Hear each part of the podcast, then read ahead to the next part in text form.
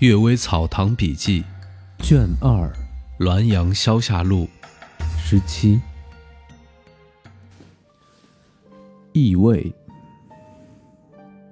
我的曾伯祖光吉公，康熙初年做镇藩守备。据他说，有位李太学妻子经常虐待妾，一发怒就扒光妾下身的衣服，用皮鞭抽打。几乎没有一天不打。当地有位老妇人能往返民间，就是人们所称的“走无常者”。老妇人规劝太学妻说：“娘子与这个妾有前世之冤，但她仅应该偿还你二百鞭。你现在妒心太盛，打她的鞭数几乎超过了十多倍，反而又欠下了她的债。”况且，良家妇女受刑，就是官府大堂也规定不许剥去衣服，可娘子却一定要让她裸露，以表示羞辱。事情做得太过分，就冒犯了鬼神的禁忌。娘子与我交情厚，我看见过民间档案，不敢不告诉你，这是一利害关系。太学妻冷笑说：“死老婆子胡诌狂言。”是要我祈祷消灾而从中取钱吧？不久，李太学经略没落，遭遇了王辅臣叛乱，乱党风起。李太学死于兵祸，太学妾为副将韩公所得。韩公爱他聪明智慧，独占宠爱。韩公又没正妻，家政大权就由太学妾掌握。而太学妻在兵荒中被乱党掠走，贼破以后，俘虏分赏将士。太学妻恰好分给韩公，太学妾接收太学妻做寒门奴婢，让他跪在堂前对他说：“你如能接受我的指挥，每天早晨起床后，先跪在梳妆台前。”自己对镜脱去下身衣服，伏地受我五鞭，然后供我使唤，就饶你不死；否则的话，你是作为贼党欺士来这里，无论杀你、砍你，都不会有人出面干涉。我要一寸一寸地割下你的肉来去喂狗。太学期怕死，失去志气，磕头表示愿意服从指挥。不过，太学妾不想让太学妻很快死去，鞭打的时候用力不狠，只是让他感到疼痛的滋味而已。一年多后，太学妻因为其他疾病死去，计算他所受的鞭数，正好与他所欠太学妾的鞭数相等。这个来举例说明因果报应的道理。这个太学妻真是愚钝无耻啊！也是由于受神鬼记恨，所以阴司勾取了他的魂魄。这件事情，韩公自己不隐晦，并且常拿来举例说明因果报应的道理，因此人们能够详知其情。韩公又说，这如同明显的互相调换了位置。明朝末年，我曾游历襄阳、邓州一带，与术士张渊湖同舍居住。渊湖熟知房舍主人的妻子过分虐待妾，甚为不平，对韩公私语说：“道家有一借人躯体的法术，叫做借形法。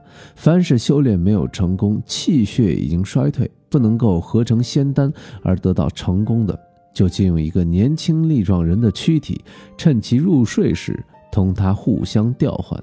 我曾学过这门法术，姑且在这家妻妾中间。”试用一下。第二天，家人忽听妻在妾的房中说话，妾在妻的房中说话。等到他们走出门来，做妻说话的人是妾，做妾说话的人是妻。妾得到妻身，只是默坐无语；妻换为妾身，却很不甘心，纷纭争执。亲属和宗族里谁也不能判断。事情报到官府，官府以此事怪异荒诞而发怒。将做丈夫的鞭打一顿，轰出门来，众人全都无可奈何。然而，根据形体而论，妻子实在是妾，因为她不在正妻的地位，所以威风也就不能施展。而后只好妻妾分房各住而罢。这事情更加奇特了。朝俗儒，相传曾经有位学塾的老师，趁着夏夜月光明亮、月明朗照之时，带着他的学生河间献王祠堂外的田埂上乘凉。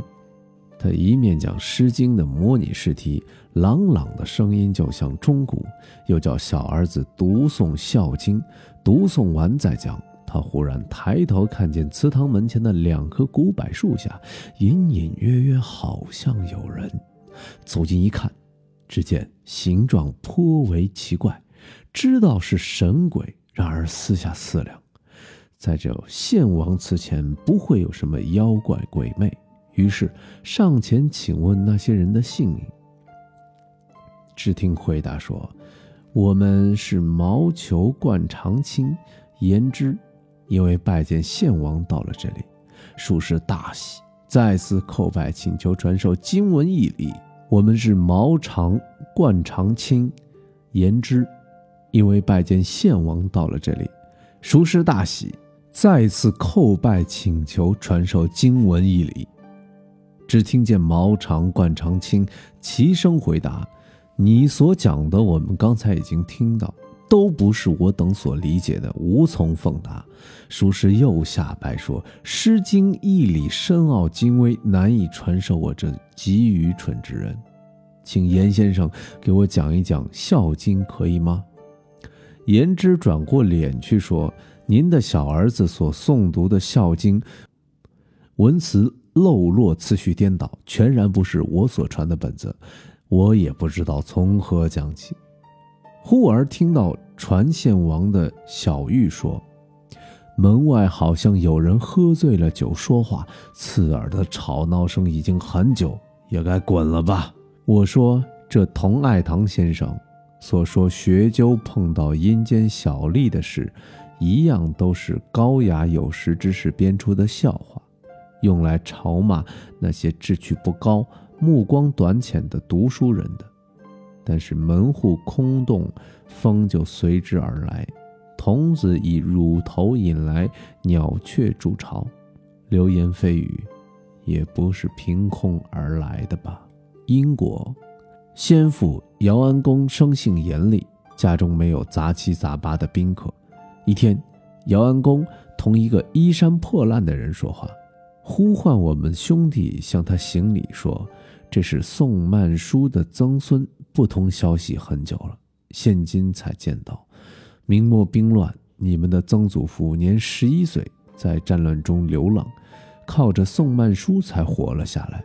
于是想方设法替他谋求生计，并告诫我们兄弟说：道义所应当报答的，不必谈论因果报应，但是因果确实也不差。”过去某公受人众生的恩惠，富贵了以后，看到恩人的子孙零落，他竟淡漠的像个陌路之人。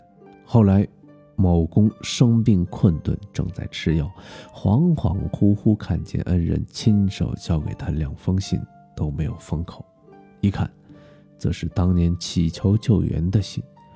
某公把杯子打翻在地上，说：“我死的晚了。”这天晚上死去。